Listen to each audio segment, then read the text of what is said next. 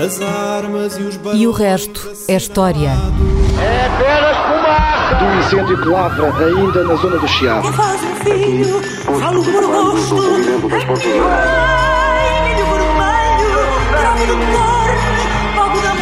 Quer transformar este país numa ditadura. Não, não. Com João Miguel Tavares e Rui Ramos. Olá, sejam bem-vindos ao 32º episódio do programa E o Resto é História, com João Miguel Tavares e Rui Ramos. Rui, nos últimos dias o tema da eutanásia tem dominado as atenções e hum, talvez valha a pena fazer um, um esforço de enquadramento histórico desta questão. Nós muitas vezes julgamos que estamos a, a acabar de inventar algo que na verdade existia há muitos milhares de anos e que até foi bastante discutido ao, ao longo da história. O que é que tu tens a dizer-nos sobre a eutanásia e enquanto arte de morrer bem e também a propósito daquilo que é a evolução do que é aceitável e do que não é aceitável ao longo dos últimos séculos no que diz respeito à morte do indivíduo?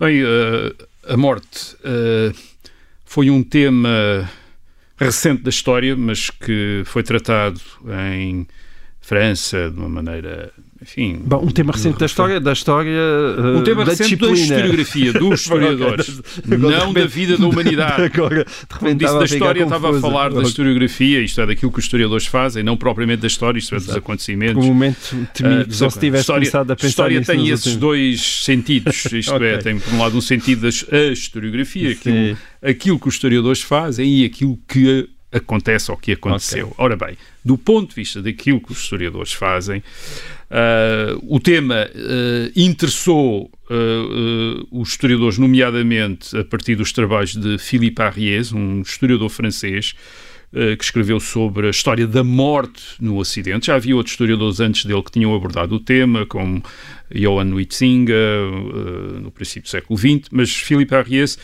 eh, tentou, eh, digamos, eh, descrever uma evolução das atitudes perante a morte Uh, no- na Europa Ocidental uh, desde a Idade Média. E aquilo que eu. Agora vou simplificar muito, o argumento é mais complexo, o argumento dele é mais complexo, vou simplificar, mas aquilo que ele notou foi a passagem de uma morte, digamos assim, que era um acontecimento uh, frequente numa família, acontecia, morriam jovens, morriam hum, pessoas com mais uh, idade, mas morriam adultos e- e- e- e, uh, As doenças e que era muita gente. aceito com uma certa resignação. Eh, as mortes geralmente passavam-se em público, ele recorre até a, a imagens, à iconografia, onde imagens do morto está sempre na cama, isto é, no leito, e está rodeado de gente, de crianças, eh, de conhecidos, até de vizinhos, quer dizer, que vêm assistir à sua, Uhum. à sua morte. Portanto, é uma morte, digamos, em público. Comunitária. Dizer, uh, partilhada e que depois culmina numa sepultura que é uma sepultura uh, anónima, quer dizer, porque as pessoas eram enterradas nos, uh, perto das igrejas, nos adros. Uh, e portanto não havia uma, um- propriamente uma, um- uma campa, quer dizer, isto Ah, eram, não havia eram uma colocadas cruz com o nome da pessoa. Não, havia, ele estava lá e, e regularmente os eh, ossos eram levantados e atirados para uma espécie de o carneiro das igrejas, isto é, onde estavam os ossos todos. Isto é aquilo que era mais importante. Portanto, havia uma espécie de desaparecimento do eu numa, numa, enfim, numa comunidade Uhum. que era a comunidade dos crentes da, da a, a igreja. E, portanto, este é o ponto de partida de Filipe Ariès. A não ser que e fosse um rei, não é? Como é claro, evidente, o rei era, era tratado como aquelas figuras da antiguidade clássica, com o mausoléu eh, e Certo. por aí fora. Ahm, portanto, este, este seria o ponto de partida medieval, segundo a Filipe Ariès, e depois ter-se evoluído a partir, sobretudo, do século XIV, eh, XV, para um outro tipo de morte, um outro tipo de morte que acaba por mais tarde vir a ser eh, ressentida, não só apenas sentida, mas ressentida, não apenas já como esse como um destino a que o ser humano tinha de se resignar, mas como uma, quase como uma espécie de injustiça, quer dizer, como um, uma derrota, um fracasso, uma interrupção de uma vida que devia ter uh, uh, decorrido. E é uma morte, uma morte que se vai uh, à atitude perante esse tipo de morte, essa morte de fracasso, essa morte de derrota, essa morte que é uma ruptura. Quase uma desnaturalização. Sim, uma perda, quer dizer, uhum. uma perda sentida, isto é uma injustiça sentida pelo próprio, sentida certo. pela família, sentida por todos. Isso. Um, eh, leva em duas, uh, numa direção completamente diferente daquela que tinha sido a, a, tradição da morte até então, que é, por um lado, há uma privatização da morte, isto é, a morte de repente torna-se uma quase de morrer sozinho, digamos assim, quer dizer, isto é, já sem esse aparato público, e, por, e curiosamente culminando depois numa memória pós-mortem, isto é, numa campa individual com nome, datas, uhum. por vezes até retratos ou outras uh, evocação. Isto é, aquilo que ele nota é que a morte uh, passa a ser insuportável, é uh, escondida, mas o morto passa a ter um culto que não tinha antes. Quer dizer, o, o morto é mantido em vida pela memória das, das pessoas. Portanto, digamos que ele diz, Filipe Arias, que passamos a viver como se a morte não existisse, não queremos ver a morte, as crianças passam a ser afastadas do espetáculo da morte. Uhum. Aliás, o Filipe Arrias até tem uma coisa curiosa, ele diz desde o século XIX, à medida que o sexo se foi tornando menos tabu, a morte tornou-se cada vez mais tabu. Quer dizer, isto é, houve uma transferência, digamos, da, do ocultamento. Ele diz, é mais frequente, ele está a escrever nos anos 70, 60, 70, uh, era mais frequente uh, explicar-se às crianças uh, as origens, a procriação, isto é, como é que, do que explicar-se que as pessoas morriam, isto é, os eufemismos. Isto é, deixava-se dizer às crianças que vinham numa cegonha, hum, mas passava-se a dizer que o, ah, o avô tinha ido para outro mundo certo. melhor, etc. E não se, devia, não se dizia que o avô tinha morrido. Portanto, certo. há uma espécie de transferência desse de metáforas. Tabu. E, portanto, Uh, vivemos, como ele diz, como se não fôssemos uh, mortais, portanto há, uma, há, um grande esforço para, para viver sem pensar na morte, mas isso não quer dizer que não pensemos nos mortos e que não tenhamos o culto dos mortos. É óbvio que isso por detrás desta diferença de atitudes está também uma uma experiência diferente da morte, que é uh, uma morte que se torna mais frequente nas idades avançadas, resultado de uh, processos de degenerescência, e, portanto, não aquela morte súbita,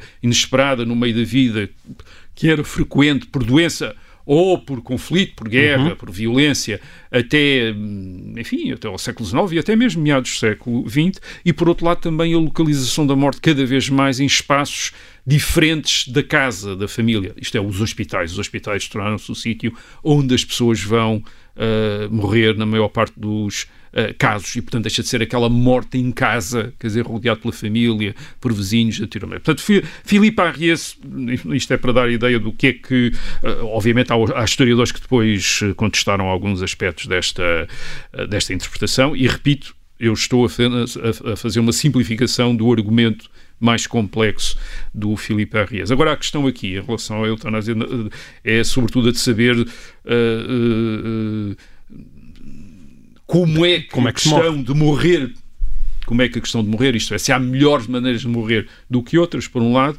e se por vezes a morte é preferível, é preferível à vida. Quer dizer, essas questões, essas questões que são levantadas por essa ideia da boa morte, isto é, de uma, de uma arte de morrer. Sim, que é um e as respostas que, antigamente também estava ligado a uma tradição cristã que Sim, era bastante diferente daquilo do século XV, que são os livros de, sobre a arte de sobre a arte de morrer. Bem, garantindo uh, um lugar no céu. Há, há de facto há uma grande cultura da arte de morrer no Ocidente dentro da própria religião cristã, uma vez que a, a morte é entendida como uma transição para outra existência, no outro plano, até mais elevado uhum. espiritual. E isso tudo requer uma preparação do próprio e depois um ritual. E, e há uh, costumes e até há livros a partir do uh, século XV, como a Ars Morienda, isto é a arte de morrer, que explicam ao cristão como é que ele se deve preparar e, e à sua família como é que se deve preparar para a morte, como é que uhum. devem lidar uh, com isso. Basicamente, a recomendação sempre é a imitação de Cristo, quer dizer, a, imitação de Cristo, isto é, a paciência, a resignação, o pensar que se vai para outro. Uh, é óbvio, outro, outro plano, outro, outro tipo de existência. É óbvio que isto não é exclusivo da cultura cristã. Uh, tudo aquilo que nós podemos saber sobre as, as Egito, culturas pré-históricas ou sobre a cultura do Egito Antigo, notamos que há todos estes rituais, estes cultos, estes, esta ideia de um ritual de passagem certo. da morte como um ritual de, de passagem. Depois há uma outra dimensão, que é uma dimensão também importante, que é a ideia uh, da morte como um momento de redenção quase em relação à vida, quer dizer, que está naquele verso do Bocage, uh, fim do século XVIII, uh, princípio do século XIX, uh, saiba morrer o que viver não soube, quer dizer, um soneto do Bocage que acaba dessa maneira. E uh, Bocage, e muita gente antes dele, e muita gente depois dele, teve sempre em contacto com a literatura da antiguidade clássica, por exemplo, grega e romana, que tinha uma série de exemplos de mortes uh, heroicas e dignas, e até de suicídios, suicídios nobres. A República Romana, isto é, a substituição dos reis por uma república em Roma, enfim, de acordo com a tradição, em 509 a.C., passa por um suicídio o suicídio de Lucrécia, uma dama nobre que é violada pelo filho do rei Tarquínio, e, e essa violação uh, explica a revolta contra o rei, a expulsão do rei e a fundação da República Romana, e ela reage, a Lucrécia reage a essa violação suicidando-se, isto é, uhum. preferindo a morte a uma vida de desonrada. Um, mais tarde, o caso o suicídio, por exemplo, no romantismo tem a meia posta a correr como certo. algo de um protesto, um ato de inconformismo, por exemplo, no, no romance Werther hum. do uh, Goethe de 1774, que tem um impacto muito grande uh, na Europa. Já não como um gesto de cobardia, mas quase de coragem. É, é? de, de, de, de, protesto, de, desafio perante a sociedade. Força dizer, nesse gesto, não é? Exatamente. E, e no cristianismo, obviamente, isto é, os cristãos tiveram sempre presentes uh, o, o, os mártires, quer dizer, as histórias que eram contadas dos santos que tinham morrido pela fé, isto é, aqueles que se tinham, uh, no tempo das perseguições romanas, sobretudo, se tinham recusado a renegar a fé para salvarem a vida, isto é, porque tinham morrido como testemunhas da fé, cuja morte é uma testemunha da, da fé, uh, e claro, havia o, o, caso de Cristo, isto é, o morrer uh, e o, uh, para salvar a humanidade. E, e, portanto, esta associação entre a morte e um, entre a morte e um ato como no verso de Bocage, no qual o indivíduo, morrendo bem, morrendo heroicamente, pode redimir, redimir a vida, até uma vida Aliás, de pecado, etc. Está nos próprios Evangelhos, na história do ladrão na cruz, não é? Com exatamente. uma palavra certa. A palavra certa, exatamente. Mas isto. Dava uh, acesso para isso. Isto é muito. É, isto é interessante porque as culturas uh, seculares. Uh, da Europa, dos Estados europeus do século XIX, recuperam também este tipo de morte através da, da morte pela pátria. Exato.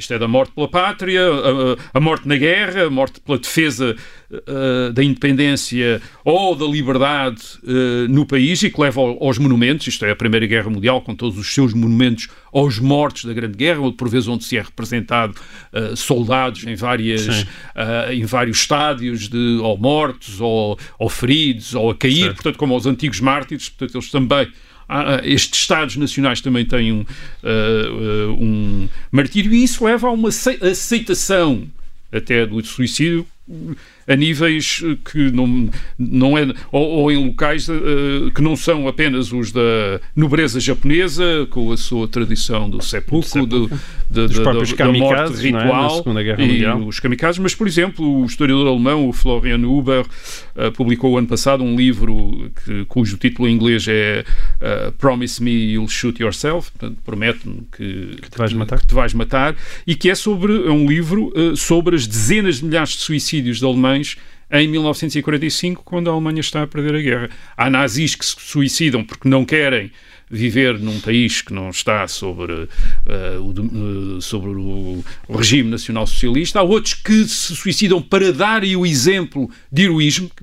Explicam eles, isto vai ensinar às gerações futuras impressioná-los e dizer e, e, portanto permitir um renascimento do nazismo mais tarde através uhum. destes exemplos de coragem e depois também há muita gente que se suicida por uh, com ou depois ou, ou, na iminência das represálias sobretudo do exército soviético quando entra na Alemanha por exemplo faz uma campanha de violações de mulheres alemãs e o segundo o Florian Huber em Berlim cerca de uh, 10 mil cerca de 10 mil mulheres ter-se-iam suicidado em 1945 depois de terem sido violadas pelos uh, soldados soviéticos.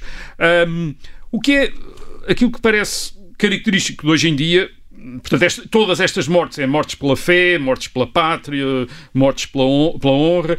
O que é característico de hoje em dia é que a, esta morte voluntária, esta morte uh, escolhida, digamos assim, está mais associada não ao bem comum, não à fé nem à honra, mas ao conforto ou à individualidade, isto é, é essa dignidade individual que justifica a morte, mas também é, também de certa maneira, aquilo que Filipe Arrias dizia, isto é, uma recusa da morte, quer dizer, isto é, a morte como uma tentativa de encurtar a morte, de não deixar a morte tornar-se um, prolongada, nem arrastada, nem impressionar ninguém. Hum. Uh, isso tem a ver precisamente com as discussões sobre a eutanásia a partir do, no sentido já atual a partir do século XIX, que é quando elas começam, enfim, nos termos em que nós as conhecemos hoje. Elas são introduzidas primeiro por um médico, a ideia é introduzida primeiro por um médico alemão, Karl Heinrich Friedrich Marx, não tem nada a ver com o Marx. O outro, no, é? Também é Karl Marx, mas é, mas é No outro. princípio do século XIX, que introduz a ideia de que tal como há um cuidado espiritual,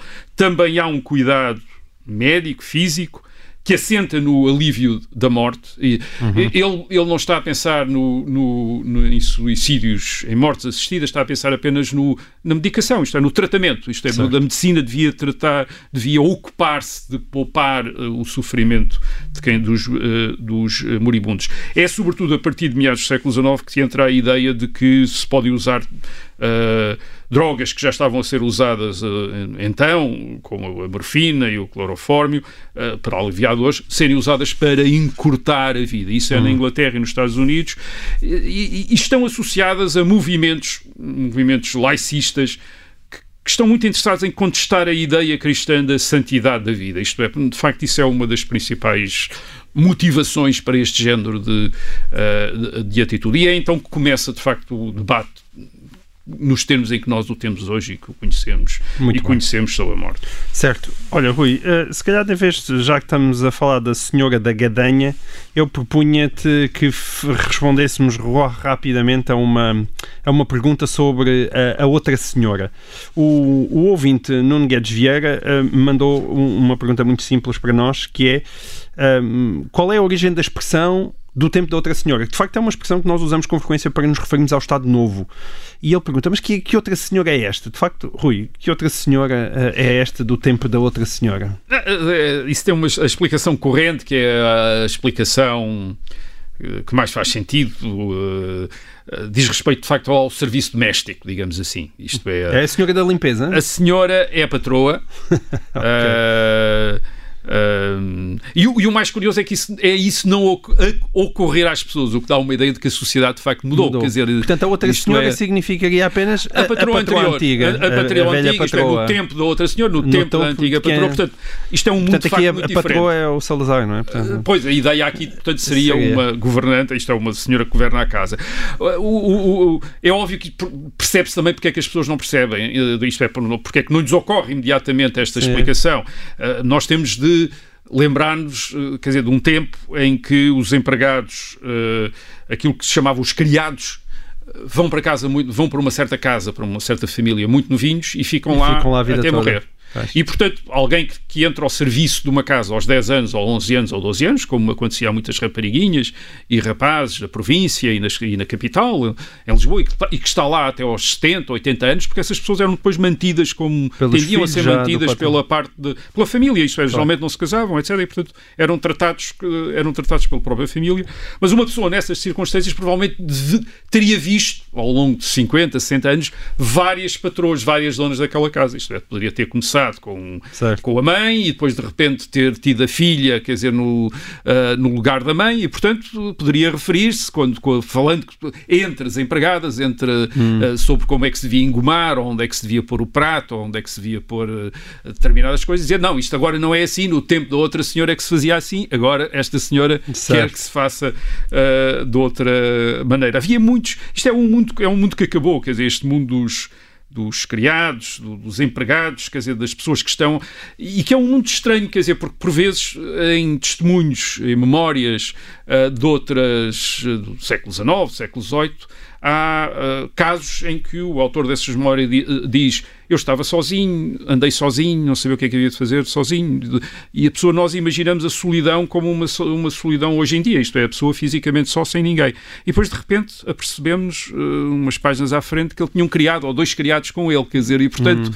era, um, era como se fizessem parte da pessoa, quer dizer, a pessoa uh, expunha-se completamente perante esses criados, quer dizer, isto é, tratavam tudo, vestiam-no, lavavam-no, tratavam da casa, quer dizer, para aqueles que tinham meios, obviamente, para ter criados, mas havia muita gente por exemplo, nas, na, na, nas aldeias. Os lavradores, mesmo não era preciso ser muito rico, tinham, uh, que tinham criado. Sim, sim. E mesmo e casas, é que... há casas muito pequenas. Eu, aliás, vi, vi em algumas em Lisboa, que são casas e muito pequenas e ainda assim tem E lá tem um quartinho criado para, para é. ressalvar esse, isso que fazia parte de uma, enfim, da, da, da, da vida supostamente comum, quer dizer, da, enfim, da classe média até um bocadinho mais abaixo de, uh, mais abaixo da classe média. E tinham estes criados para os quais, aliás, de, de acordo com, a, com aquela uh, expressão clássica, não havia grandes homens, não é? Porque eles viam toda a gente e sabiam o que é que as pessoas valiam, não é? Exatamente. Bom, e assim acaba esta primeira parte de O Resto da História e a gente volta já a seguir com a outra parte, uh, que é a segunda. Até já.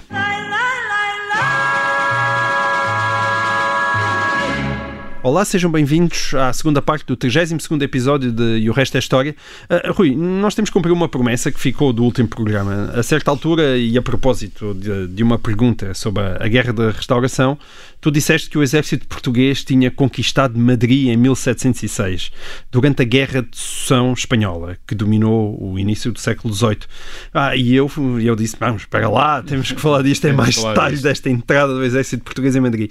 Bom, mas isto uh, são guerras atrás de guerras e, e para os ouvintes um, não ficarem confusos, uh, deixa-me tentar estabelecer aqui só alguma ordem. Portanto, nós temos a Guerra da Restauração entre Portugal e Espanha, que durou de 1640 até 1668, eh, quando foi assinado o Tratado de Lisboa, em que se pôs fim. Eh, bom, em 1640 acabou a dinastia filipina, continuou a haver guerra. Em 68 é assinado o Tratado de Lisboa entre já, já então Dom Afonso VI de Portugal e Carlos II de Espanha, certo? Hum. E este Carlos II de Espanha que era um Habsburgo. Exatamente. Aliás, isso pode-se ver pelos seus retratos, tinham aquele famoso prognatismo mandibular de que nós falámos no episódio 28 de O Resto da História, que ficou conhecido como a mandíbula dos Habsburgo. Bom, este Carlos II de Espanha morre no ano 1700 sem deixar descendência.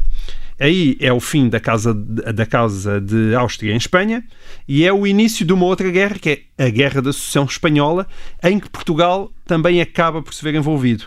E é assim que um exército maioritariamente português, comandado pelo portuguesíssimo Marquês de Minas, conquista Salamanca e Madrid em 1706. Um, eu dir-me-ás, mas penso que não me terei enganado muito aqui no enquadramento geral uh, da questão e, portanto, tu agora coloca a carne e o músculo neste esqueleto de, de, de história. Conta-nos tudo sobre a gloriosa, mas curtinha, uh, estada do exército português em Madrid em 1706. É, foi uma, uma estada... Mas quando conquistámos uma, Madrid, uma, conquistámos mas, Madrid. Mas o Marquês de Minas ah. conquistou, conquistou Madrid em junho de 1706. O que é que ele, o que é que o Marquês de Minas estava lá a fazer? O Marquês de Minas estava a apoiar um dos pretendentes ao trono de Espanha. Havia dois. Uh, por um lado, o arquiduque Carlos da Áustria, que era o outro Habsburgo, mas não de... uh, filho do imperador Leopoldo I, mas não, não filho. um descendente dos Direto. Habsburgos espanhóis, e, uh, ou antes, não um, por acaso ele descendia, descendia de uma, de uma, irmã, é? de uma, de uma irmã de Carlos, de Carlos II, mas quer dizer, mas não era um dos Habsburgos espanhóis, era um Habsburgo austríaco. E do outro lado, como rival do Carlos, do arquiduque Carlos, estava Filipe de Bourbon, que é um neto de Luís XIV, também uh, uh, uh, descendente de uma irmã de Carlos II. Portanto, digamos que uh, Carlos Felipe, que será Felipe V que será de Felipe V de Espanha. Uh, portanto, temos Carlos II não tem desculpa, filhos. inicia a dinastia dos Bourbons. E a iniciar a dinastia dos Bourbons, que ainda hoje está, ainda hoje em, está no reino. em Uh, em Espanha. Em Espanha. Portanto, a guerra da, esta chamada, pois, Guerra da Sucessão de Espanha dura de 1701 a 1714, 1715.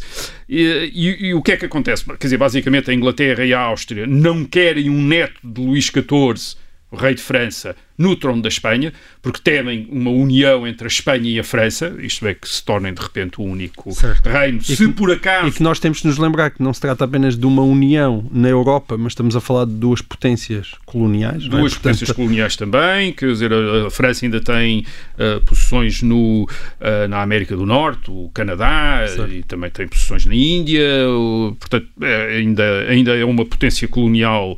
Uh, Uh, grande. E, a Espanha tem a todas as da América Espanhola, desde a Argentina ao. México, etc. Portanto, tudo isso é espanhol, mas sobretudo aquilo que estava em causa nesse, uh, nesse, nesta Guerra da Sucessão de Espanha nem são tantas posições coloniais, mas são as posições europeias da monarquia de Espanha. A monarquia de Espanha ainda tem o norte de Itália, Milão, tem o sul, Nápoles, e tem os Países Baixos espanhóis, enfim, mais ou menos o equivalente à Bélgica, que ainda são espanhóis. E uh, a França não quer que isso volte para a Áustria, a Áustria não quer que isso fique para a França, uh, e é decidido na Península, aliás, é decidido na Península Ibérica e é decidido na Alemanha. Nós vamos falar da guerra na Península Ibérica, na guerra em Espanha, mas também há uma guerra no sul da Alemanha e no norte de Itália também entre a Áustria e a França. E tudo por causa da sucessão espanhola. A sucessão espanhola, digamos, serve de, de, de, fundo. de, de, de, de desculpa. motivação, quer dizer, para, este, para aquilo que é um acertar da balança de, do, do, equilíbrio de forças na Europa. Quer dizer, a grande preocupação no princípio do século XVIII ainda é com a França. A França é, digamos, nesta altura, aquilo que a Alemanha viria a ser no século XX. Uh, Isto é, a maior potência quer económica, quer militar do continente, que todos os outros Estados temem as suas políticas de expansão e vêm aqui, aliás, quando, quando Luís XIV, isso era, fazia parte das anedotas, quando Luís XIV digamos, uh, reclama ao trono de Espanha para Felipe, uh, para o seu neto Felipe, que vem tornar-se Felipe V de Espanha, ele diz, bem, os Pirineus deixaram de existir, isto é, os Pirineus hum. deixaram de dar importância. Isto agora entre a Espanha e a França certo. há uma, continu, uma continuidade borbónica, isto é, os Bourbons estão de um, de um lado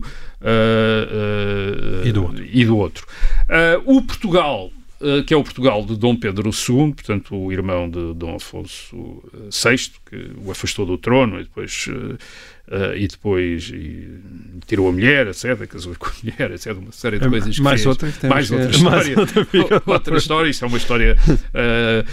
o Não, Portugal Dom, Dom, de Dom Pedro II começa por apoiar Filipe V, começa por apoiar Filipe V contra uma série de contrapartidas com a França, os apoios franceses, e é a partir de 1703 que muda para o apoio a, ao arquiduque Carlos da Áustria, eh, que é, o, que é o candidato apoiado pela Inglaterra e é precisamente Portugal, digamos que neste em 1703, que é o ano do Tratado de Mitwin, isto é, o, os ingleses vendem lanifícios é. uh, uh, e compram vinhos, quer dizer, portanto há esse, há esse acordo, mas sobretudo há uma noção no caso da monarquia portuguesa, de que precisa de estar em contacto com as potências marítimas. E a Inglaterra, nesta, neste princípio do século XVIII, já é a maior potência marítima da Europa. Para um reino como o de Portugal, que tem uma colónia tão grande no Brasil, do qual depende tanto, eh, é fundamental estar de boas relações com quem domina o mar, o mar, neste caso a Inglaterra, e também a Holanda, porque a Holanda também está do lado da Inglaterra e da Áustria uh, neste uh, caso. E aquilo que acontece a Portugal é um bocadinho como o princípio do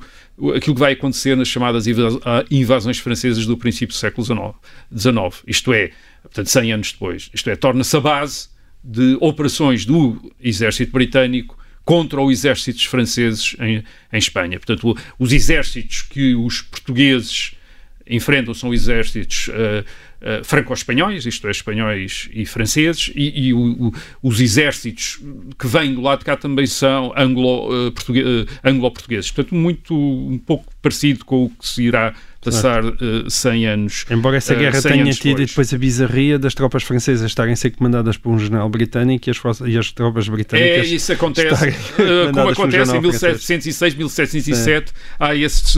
Isto é, isto de facto isto é uma é porque confusão. ainda há muita gente que está, Não, muitos é- nobres que Mostra muito que como a ideia de pátria não era, não era aqui igual é uma naquela altura. dinástica. Aqui está-se a lutar pelas dinastias. Está-se a lutar por dinastias e não tanto por, eh, não por é países. tanto por, eh, tanto por países. Aliás, Carlos da Áustria, isto é para consolidar o apoio português, promete a Portugal uma quantidade de coisas que um patriota espanhol jamais poderia prometer. Ele promete a Portugal a entrega a Portugal das cidades de Badajoz, Albuquerque e Valência de a Alcântara na Extremadura e de Tui, Bayona e Na Vigo Extremadura espanhola. eh, na Extremadura espanhola e de Tui e Vigo na Galiza. Isto é, teríamos hoje um Portugal muito maior é. se Carlos da Áustria se, se Carlos da Áustria, tivesse eh, eh, triunfado. O que é que acontece em 1706? Em mil- há, ah, os aliados, os chamados aliados, quer dizer, os aliados são os, os austríacos, os ingleses, os holandeses e também os portugueses, têm uma outra base, arranjam uma outra base na Península Ibérica que é a Catalunha. A Catalunha também se coloca ao lado de, eh, do arquiduque eh, Carlos da Áustria. Portanto, Filipe V tem sobretudo o apoio da de Castela, isto é, do, do Reino de Castela.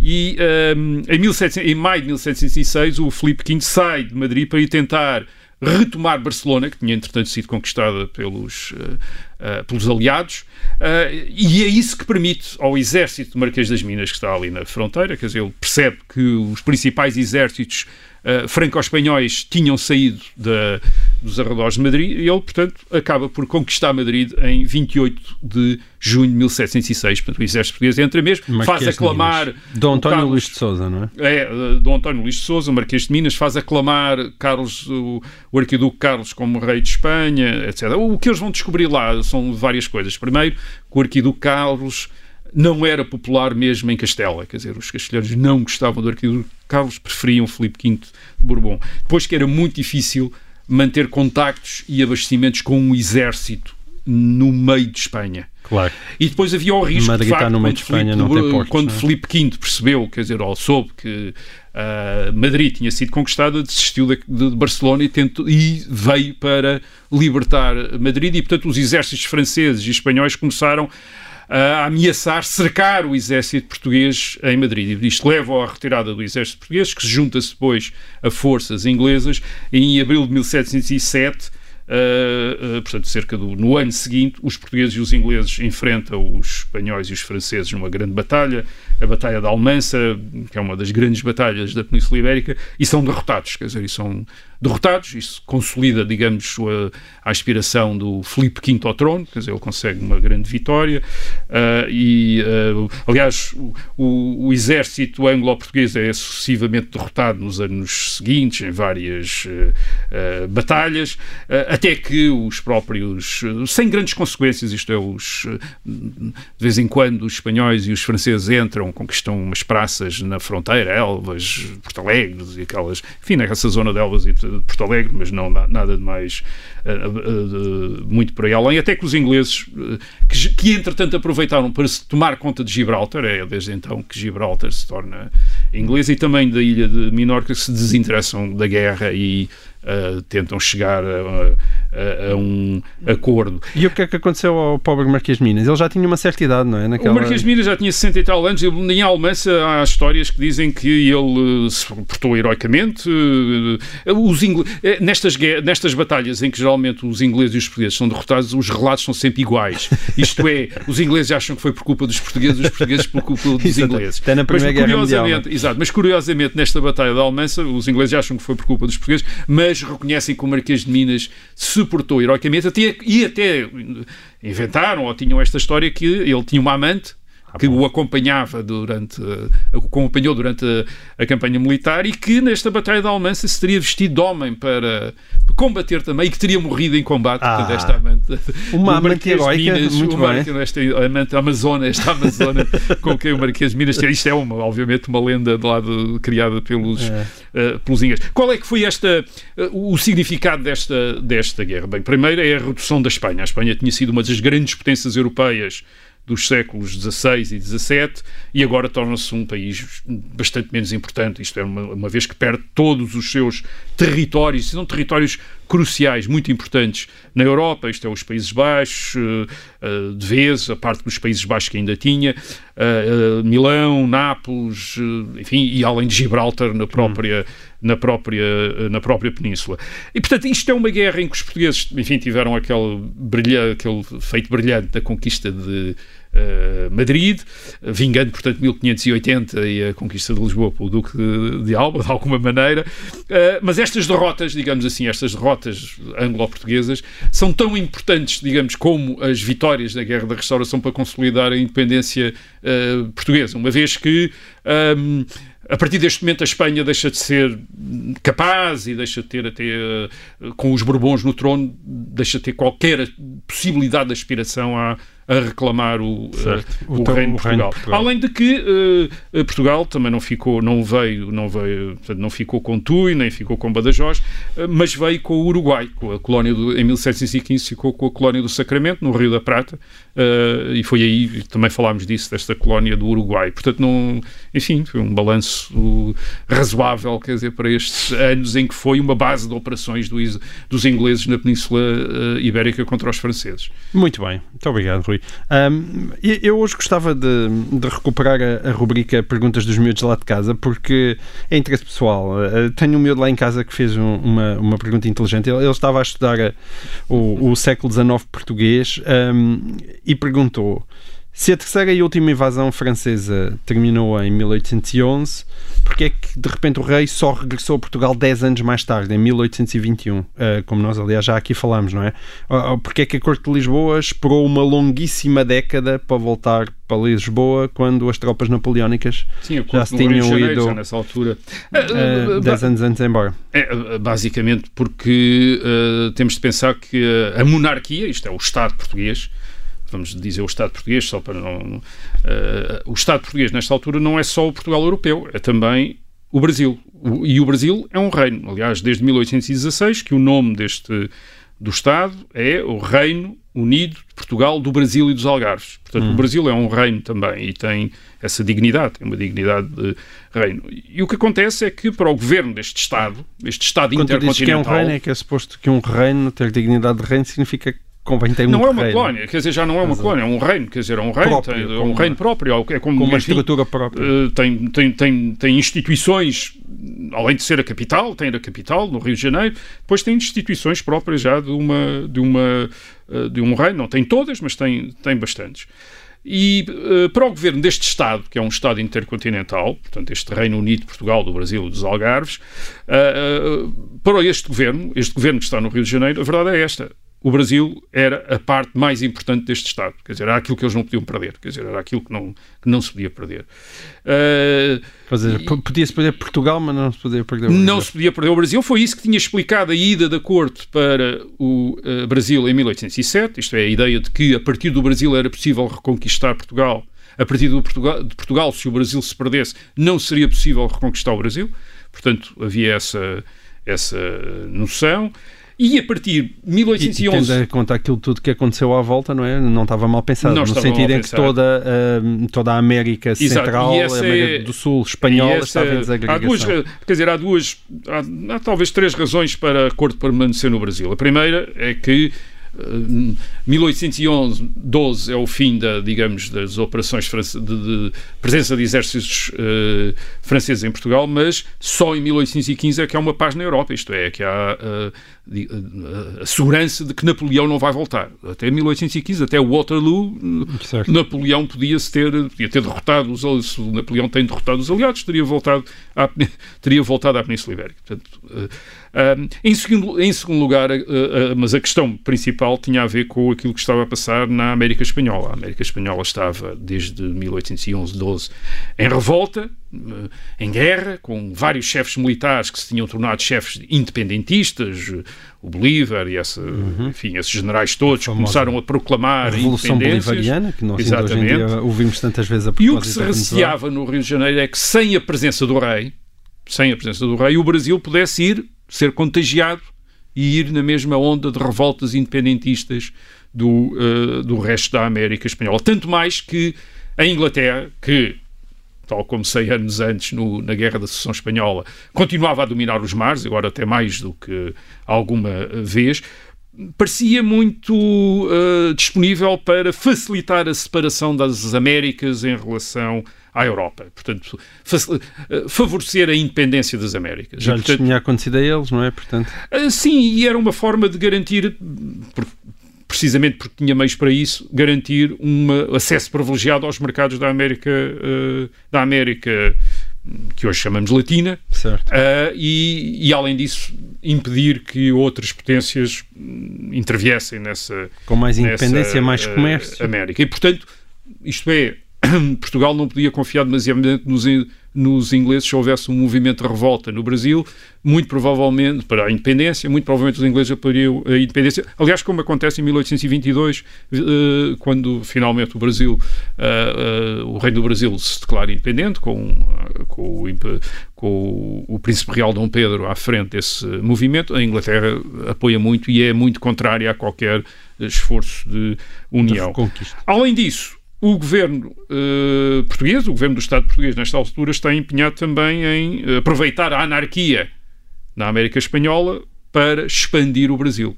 Ou seja, expandir isso, o Brasil. Como já tinha acontecido 100 anos antes. Pronto. Estava outra vez 100 anos depois a tentar fazer a mesma coisa. Expandir no Rio da Prata. Isto é, recuperar outra vez o Uruguai, que tinha tido no princípio, em 1715, no fim da Guerra de São Espanhol, tinha ficado com o Uruguai, depois perdeu, porque há uma série de outras guerras a seguir em que perde o Uruguai e agora quer voltar a recuperar. Aliás, consegue, em 1816, 17, 18, consegue uma campanha e ocupa o Uruguai outra vez. E, portanto até Como para já estar falámos lá, aqui, aliás. já falámos aqui, para estar lá para, enfim, para uh, conduzir esse processo de expansão, uh, até aproveitando o facto de a Rainha de Portugal ser então uma Bourbon, uma da família real espanhola e, portanto, poder ainda apelar a, a Dona Carlota Joaquina e poder apelar a, ainda de alguma maneira a uma certa, digamos, sentido de fidelidade, sobretudo enquanto a a família real espanhola Estava esteve prisioneira até, mil, a, até 1814, esteve prisioneira dos uh, franceses. Muito bem. E assim termina o 32 segundo episódio de E o Resto é História. Voltamos para a semana. Até lá.